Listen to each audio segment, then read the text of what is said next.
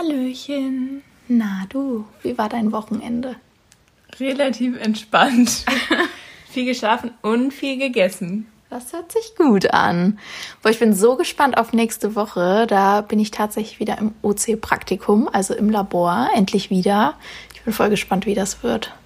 Bei dir fängt es dann sogar eine Woche früher an als regulär. Ja. Dann musst du erst mal erzählen, wie das wird. Ich glaube, ja. bei uns wird das nichts mit dem Labor. Ja. Okay, dann lass mal starten. Ja, herzlich willkommen zu einer neuen Folge von Stimmt die Chemie, unserem chemischen Wissenspodcast, in dem wir immer über ein neues Thema sprechen. Das kann jetzt aus dem Studium sein, aus dem Labor, aus dem Alltag oder einfach ein aktuelles Thema, worüber wir aufklären möchten. Und dabei erklären wir euch das Fachwissen aus einer naturwissenschaftlichen Sichtweise und bringen natürlich auch immer unsere eigene Meinung mit rein. Das dürft ihr aber nie persönlich nehmen. Ja, unser Thema heute sind Atombomben. Atombomben sind nukleare Waffen, also Waffen, deren Wirkung auf kernphysikalischen Reaktionen beruht, das heißt Kernspaltung oder Kernverschmelzung. Bei diesen Reaktionen wird enorme Energie in Form von Hitze, Druckwellen und Strahlung freigesetzt. Konventionelle Waffen beziehen dagegen ihre Explosionsenergie aus chemischen Reaktionen, bei denen die Atomkerne unverändert bleiben. Die Explosionskraft einer Nuklearwaffe ist extrem hoch, was sie zur stärksten und gefährlichsten Massenvernichtungswaffe macht, die jemals entwickelt wurde. Aber wie kam es überhaupt zur Entwicklung von Atombomben? Auslöser war der Zweite Weltkrieg. Der US-amerikanische Physiker Robert Oppenheimer entwickelte 1942 im Rahmen des sogenannten Manhattan-Projekts nämlich die allererste Atombombe mit dem Namen Trinity. Und wie sieht es heutzutage mit Atombomben aus? Also wie viel gibt es noch und wo werden die gelagert? Also im Jahr 2020 gibt es weltweit noch rund 15.000 Atomwaffen, die im Besitz der neuen Staaten sind, die heute als Atommächte gelten. Dazu zählen USA, Russland, Großbritannien, Frankreich, China, Israel, Indien, Pakistan und Nordkorea. Und über 90 Prozent der Waffen gehören dabei aber den militärischen Supermächten, also USA und Russland. Gelagert werden aber tatsächlich auch ein paar amerikanische Waffen in Deutschland. Es gibt nämlich 20 Atombomben in der Eifel, auf die Deutschland im Falle eines Krieges auch Zugriff haben soll. Aber eigentlich dienen die Atombomben ja dann doch eher der Abschreckung und nicht, weil sie wirklich eingesetzt werden sollen, denke ich auf jeden Fall. Trotzdem gab es leider schon zwei Atomwaffeneinsätze, nämlich 1945 im Abstand von nur drei Tagen, und zwar in Hiroshima und Nagasaki wobei 100.000 Menschen starben. Die Bombe, die über Hiroshima hochging, hieß Little Boy. Der Name passt aber sowas von nee. gar nicht. Nee. Also Little Boy nicht. könnte so ein schönes Kinderbuch sein. Oder? Ja, genau. also eine Atombombe heißt für mich eher anders. Ja, total schlimm. Und wie funktioniert jetzt diese Atombombe? Ja, also es gibt zwei verschiedene Arten von Atombomben. Little Boy hat das sogenannte Gun-Design mit zwei räumlich getrennten Uran-235-Teilen.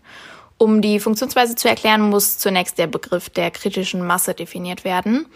Radioaktive Elemente haben alle eine kritische Masse und wenn diese überschritten wird, dann löst das Element eigenständig eine Kettenreaktion aus und die dann unkontrollierte Kernspaltung. Die beiden Uranteile, die sich jetzt in der Atombombe des Gun-Designs befinden, haben eine unterkritische Masse. Wird der TNT-Sprengkopf hinter dem einen Uranstück aber gezündet, schießt das Uran zum anderen Uranteil, womit die kritische Masse des Urans überschritten wird und die beschriebene Kernspaltung beginnt, die so viel Energie freisetzt, dass eine riesige Explosion ausgelöst wird. Als Little Boy über Hiroshima hochging, starben 80.000 Menschen allein an der Detonation. Doch das ist ja noch nicht alles, was Atombomben anrichten, denn durch die Explosion wurde radioaktives Material bis in 13 Kilometer Höhe getragen und regnete dann als radioaktiver Niederschlag auf die Erde. Dieser Niederschlag heißt Fallout und brachte nochmal die gleiche Menge an Menschen im Verlauf des nächsten Jahres um wie die Explosion. Okay, das ist massig und das ist wirklich grauenvoll. Die Atombombe, die über Nagasaki hochging, hieß Fat Man. Der Name passt schon eher besser, wenn man sich jetzt mal die Form der Bombe anguckt, oder? Ja. Wo, woran ja, ja. denkst du an so einen fetten Mann? die, ist halt, die ist halt echt so voll so rund, wie man sich das halt auch vorstellt, so. Oder wie man es auch kennt, wenn man eine äh, Atombombe schon mal gesehen hat in Filmen oder so. Oder wie man sich einen dicken Mann vorstellt. also diese funktioniert nach dem Implosionsprinzip und nutzt eben nicht radioaktives Uran, sondern radioaktives Plutonium, das eine leicht unterkritische Masse besitzt und mit einem Stahlmantel umgeben ist.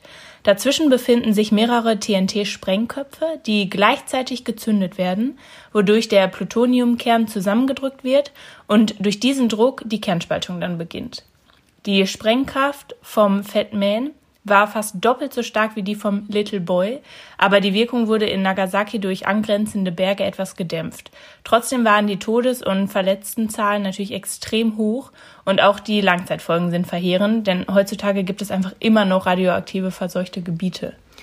Ja, du hast ja gerade von der Sprengkraft gesprochen. Die Sprengkraft von Atombomben wird mit der TNT-Sprengkraft verglichen und wird deshalb in, in TNT-Äquivalenten angegeben. Eine Standard-US-Atombombe hat zum Beispiel eine Sprengkraft von 200.000 Tonnen TNT-Äquivalent. Die stärkste konventionelle Bombe, die sogenannte Mother of All Bombs, hat dagegen nur eine Sprengkraft von 11 Tonnen. Also mit konventionellen Bomben meinst du? Alles andere außer nukleare. Okay, das ja. ist gut zu wissen. Ja. Also alle noch existierenden Atombomben zusammengenommen haben eine Sprengkraft von drei Milliarden Tonnen TNT-Äquivalent und könnten die halbe Menschheit auslösen. Und richtig wir hoffen einfach, dass sie nicht gleichzeitig hochgehen, ja. alle. Boah, und richtig schlimm. Krass, dass Menschen einfach so eine Waffe selber erfinden, es ist einfach. Die einen krank. selber umbringt. Ja. Und alle anderen dazu. Ah. Okay, schauen wir nochmal die Explosion der Atom Atombombe genau an. Also man kennt ja jetzt von Bildern, dass die Explosion an sich so eine pilzförmige Form hat und auch als Atompilz bezeichnet wird. Wir haben ja schon am Anfang gesagt, dass Hitze, Druckwellen und Strahlung bei der Explosion einer Atombombe entstehen. Der Feuerball, der bei der Explosion entsteht, ist heißer als die Sonne, sodass fast alles in der Nähe des Epizentrums verdampft. Die extreme Hitze verursacht schwere Verbrennungen und entfacht in einem großen Gebiet Feuer. Sogar Menschen in unterirdischen Bunkern sterben mit hoher Wahrscheinlichkeit an Sauerstoffmangel und Kohlenstoffmonoxidvergiftung. Ja. Vielleicht kannst du noch mal kurz sagen, was ein Epizentrum ist? Also genau, einfach genau das Zentrum, wo der einschlägt. Okay. Ja. Aber krass, wenn man denkt, man ist in den Bunkern sicher, ne? Das, also Atombombe macht halt, zerstört alles. Also je nachdem, in welchem Umkreis du in dem Bunker bist, aber. Ich weiß ja nicht, halt ob, ob, die Bunker für Atombomben ausgelegt ja, wahrscheinlich sind. nicht. Oder für deine ja. Mother of All Bombs, also ja. die konventionellen Bomben. Ja. Davor wäre man dann wahrscheinlich schon noch geschützt in den Bunkern. Ja. Ja, was Atomwaffenexplosionen äh, außerdem noch erzeugen, sind gewaltige Druckwellen, die Geschwindigkeiten von mehreren hundert Stundenkilometern erreichen. Der Druck tötet Menschen nahe des Epizentrums und verursacht Lungen- und Ohrenverletzungen sowie innere, innere Blutungen bei denen, die etwas weiter weg sind. Außerdem gibt es Tote und Verletzte durch zusammenstürzende Gebäude und durch die Luft gesteuerte Objekte. Und dann ist da ja jetzt auch noch die ionisierende Strahlung, die freigesetzt wird. Hohe Dosen von Strahlung töten Zellen, beschädigen Organe und führen zu einem raschen Tod. Aber auch niedrige Strahlungsdosen sind gefährlich, denn sie schädigen Zellen und führen zu Krebs oder genetischen Schäden und Mutationen. Ja, wir hatten ja auch schon in Folge 22 unsere Radioaktivitätsfolge über die Strahlenkrankheit gesprochen, zum Beispiel. Und da hatten wir, glaube ich, auch noch so ein paar Beispiele genannt und was da alles ja. noch so passieren kann. Obwohl ich tatsächlich gerade gelesen habe, die Opfer von Hiroshima und Nagasaki, die Leute, die halt verstrahlt sind sozusagen, wenn die... Du bist auch verstrahlt? Nee, das heißt ja so. Ja, heißt so. Auf jeden Fall, wenn die später Kinder kriegen, dann haben die tatsächlich keine ähm, Krankheiten oder so. Also das muss nicht unbedingt Keine Fehlbildung? Sein. Nee. Also ich denke, klar, wenn Schwangere, also wenn die schon schwanger sind, während das passiert, dann auf jeden Fall. Genau. Aber, Aber ich glaube, generell verstrahlte Menschen können trotzdem noch gesunde Kinder kriegen. Es wäre natürlich schön. Ja. Weil sonst wäre das traurig. Ja. Ja, aber welche Bombe ist denn jetzt die gefährlichste? Die haben natürlich die Russen entwickelt. Natürlich. Die sogenannte Zar-Bombe. Die größte Nuklearwaffe, die es auf der Welt gibt. Die Bombe ist acht Meter lang, 27 Tonnen schwer und hat eine Sprengkraft von 60 Millionen Tonnen TNT-Äquivalent. Also die 4000-fache Menge der Hiroshima-Bombe. Boah, krass. Also, Richtig heftig. Und acht Meter ist ja riesig, muss ja. ich mal bedenken. Ja. Was ist acht Meter lang? Keine Ahnung. Mm, Nicht mal ein Boot. Reihenhaus so ungefähr. Oder so. Ja. ein Wirklich. großes Schiff. Keine Ahnung. Ja, richtig heftig. Und welche Art von Bombe ist das jetzt? Also die Zar-Bombe ist eine Wasserstoffbombe, also die stärkste aller Atombomben. Dabei kommt die Energie nicht von einer Kernspaltung, sondern von einer Kernfusion, genauer gesagt der Fusion bzw. Verschmelzung zweier Wasserstoffisotope. Die Bombe funktioniert mit einem Plutoniumsprengsatz, der durch Kernspaltung als Zünder dient und durch die ausgelöste Hitze und den starken Druck zur Kernfusion der Wasserstoffisotope im Fusionssprengsatz führt. Die Kernfusion setzt so große Energiemengen frei, dass es zur Explosion kommt. Ja, diese Zar-Bombe wurde 1961 sogar getestet, aber in einer abgespeckten Version. Also das war dann nur die halbe Sprengkraft. Also immer noch 30 Millionen Tonnen, aber. Ach, was? Ja. Das kann ja nicht sein. Und also wo oder wer musste die abwerfen oder wie ist das passiert? Ja, die Bombe wurde zur Zeit des Kalten Krieges zwischen Amerika und Russland entwickelt und zu der Zeit wurden halt so Verluste von irgendwelchen Männern jetzt in Kauf genommen, halt dafür, dass die Bombe, Bombe getestet werden konnte. Krass. Halt richtig heftig. Aber tatsächlich wurde die Bombe in 10 Kilometer Höhe abgeworfen und es wurde extra ein riesiger Fallschirm an die Bombe angebracht, damit der Pilot des Bombers halt entkommen kann. Hat er es geschafft? Das wäre ja jetzt noch gut zu ja. wissen. Boah, krass. Das ist Aber trotzdem, ich denke mir so, wenn die Bombe halt 27 Tonnen wiegt, da einen Fallschirm drin, dran zu machen, ich weiß jetzt auch nicht, ob das jetzt so extrem... Aber es war, es war ja nur ein, also ja, es war, kleinere es war, es war Bombe. Nur, ja, genau. Wir wissen ja. Ja, ja genau. Aber wahrscheinlich trotzdem. war die dann auch ein bisschen leichter, das stimmt. Aber trotzdem Aber ist es wahrscheinlich ein Fallschirm von, weiß ich nicht, 16 Quadratmetern gehabt haben oder so. Ja, auf jeden Fall riesengroß. Auf jeden Fall in 4000 Metern Höhe detonierte die Bombe dann mit einem 8 Kilometer großen Feuerball. Der Bombenpilz war 64 Kilometer hoch und die Druckwelle umrundete zweimal den Globus. Auch die Auswirkungen am Boden waren apokalyptisch. In einem Dorf 55 Kilometer weit von dem Zentrum der Explosion entfernt wurden alle Gebäude sofort zerstört und noch hunderte von Kilometern weiter wurden Schäden wie einstürzende Dächer festgestellt. Wo wurde das denn getestet? Auf äh, einer russischen Insel, die heißt Novaya Semlja, glaube ich. also hätte, ich, hätte man das vorher gewusst, wäre man da aber sicherlich nicht drauf geblieben. Da wäre man doch sofort geflüchtet, oder nicht? Ja, nee, also, vor allem, weil da einfach bis 1990 insgesamt 130 Kernwaffentests durchgeführt wurden und auf der Insel und in den Gewässern davor halt mega Riesenmengen von radioaktivem Müll lagern. Also ich weiß nicht, wer da wohnt. Also ist die Insel eigentlich komplett verseucht. Ja, würde ich mal sagen. Aber ähm, was ich so schwierig zu begreifen finde, ist, ich habe einen Fallschirmsprung gemacht aus mhm. 4,05 Kilometer Höhe oder so. Mhm. Und das ist ja die Höhe, in der die Atombombe detoniert ist. Ja. Sagen wir. Aber der Pilz, also die Explosion, war 64 Kilometer hoch. Ja. Das ist. Das ist halt so krank das hoch. Ist, es ist so. Ich kann heftig. mir das gar nicht vorstellen, wie hoch das ist. Also, ja, ich glaube, das geht bis in die Stratosphäre rein. Also das ist ordentlich. schon ordentlich weit. ja, aber was mir jetzt gerade einfällt, was ich beim Recherchieren gefunden habe, es gibt einfach so eine Internetseite von einem Nuklearforscher, die einen Überblick darüber geben soll, was eine Atombombe in welchem Umkreis ausrichten würde. Man gibt da dann so eine Stadt ein und die Bombe halt. Das ist nicht dein Ernst. Ja. Und lässt sie dann halt virtuell explodieren dann gibt die Seite halt die Anzahl an Todesfällen und Verletzten. Das kann doch nicht erlaubt sein. Ja, das kannst du mir doch nicht erzählen. Krank. Ja, und dann gibt ihr auch noch so ein paar Daten raus, wie, wie groß der Feuerball wäre und der Strahlungsradius und sowas halt. Und ja, finde ich auf jeden Fall richtig krass, aber ich habe das mal eingegeben dann natürlich. Oh, Toni ist jetzt auf der Liste von der CIA ja, wird schon gesucht, weil sie in irgendwo eine Atombombe explodiert. Ja. Äh, ja, ich habe da mal die, also die Zarbombe ist da halt, kann man auswählen. Da ist halt so ein Reiter, den man aufmachen kann. Also die und dann ist Bombe. da die Hiroshima-Bombe und die, also eine Little Boy und Mhm. ähm, Fat, Fat Man. Man. Und ich habe mal die Zarbombe eingegeben und dann Köln. Und äh, näherungsmäßig wurde dann halt ausgerechnet, dass zwei Millionen Menschen sterben würden und fünf Millionen Verletzte es geben würde. Das ist so krank. Diese Seite ist irgendwie übelst gruselig, aber irgendwie ist das halt heftig. Warst du im Darknet? Nee, War, war ich, das ich habe so, ich hab so gelesen Seite? von irgendeinem äh, Typen, der hat so ein bisschen was erzählt über Atombomben und so die Geschichte und alles. Und dann meinte er, ja.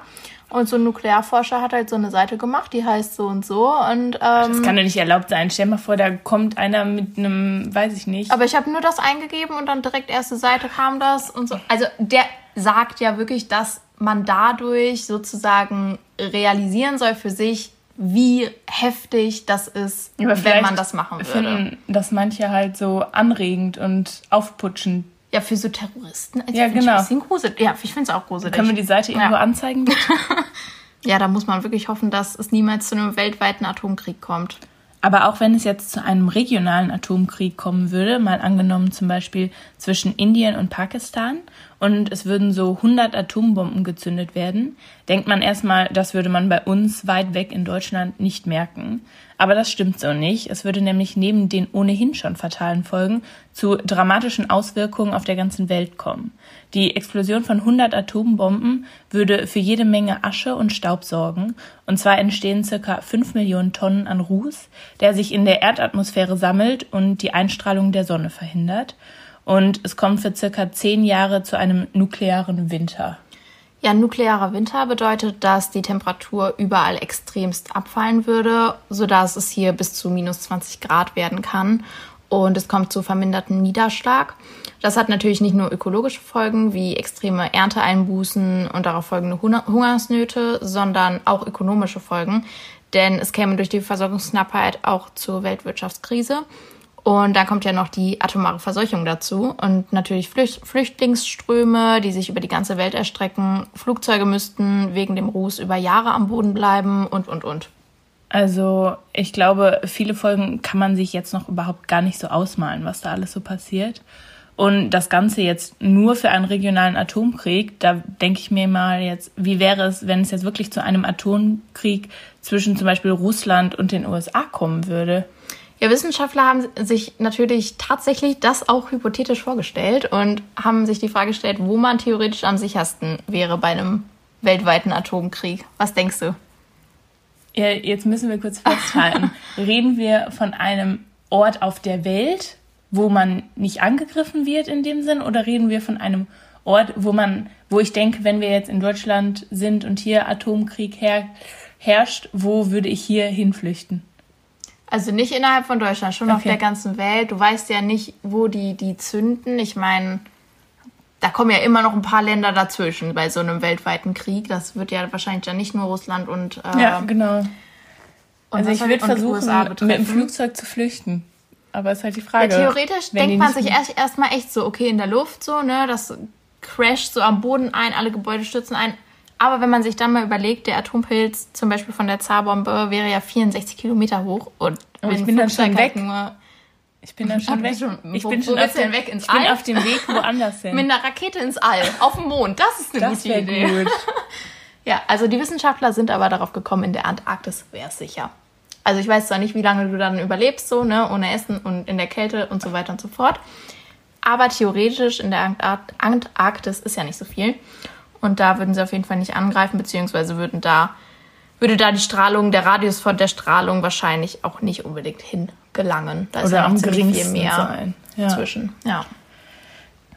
Weiß ich nicht. Ich glaube, Am sichersten. Heißt nicht, Ja. dass du da Nee. zu 100% überlebst, aber ja, einmal durchatmen bitte. ja. Also es ist schon wirklich extreme Auswirkungen haben diese Bomben und mich schockiert immer noch diese Internetseite. Das ist so, ich dachte auch so, nee, echt jetzt? Du musst mir die No gleich mal way. bitte zeigen.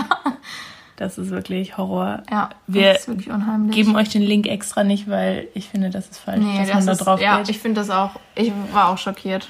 Und ich muss mich kurz bei meinem Vater entschuldigen, weil der sagt, wir benutzen zu oft das Wort krass. Aber ich, ich glaube, das ist einfach in unserer Generation. Mache ich aber. Das ist einfach wirklich ein Wort, Wort. was ich oft benutze, ja. Ja, es, es tut uns leid. Entschuldigung. Äh, wir hören uns nächste Woche. Bis dann. Ciao. Tschüss.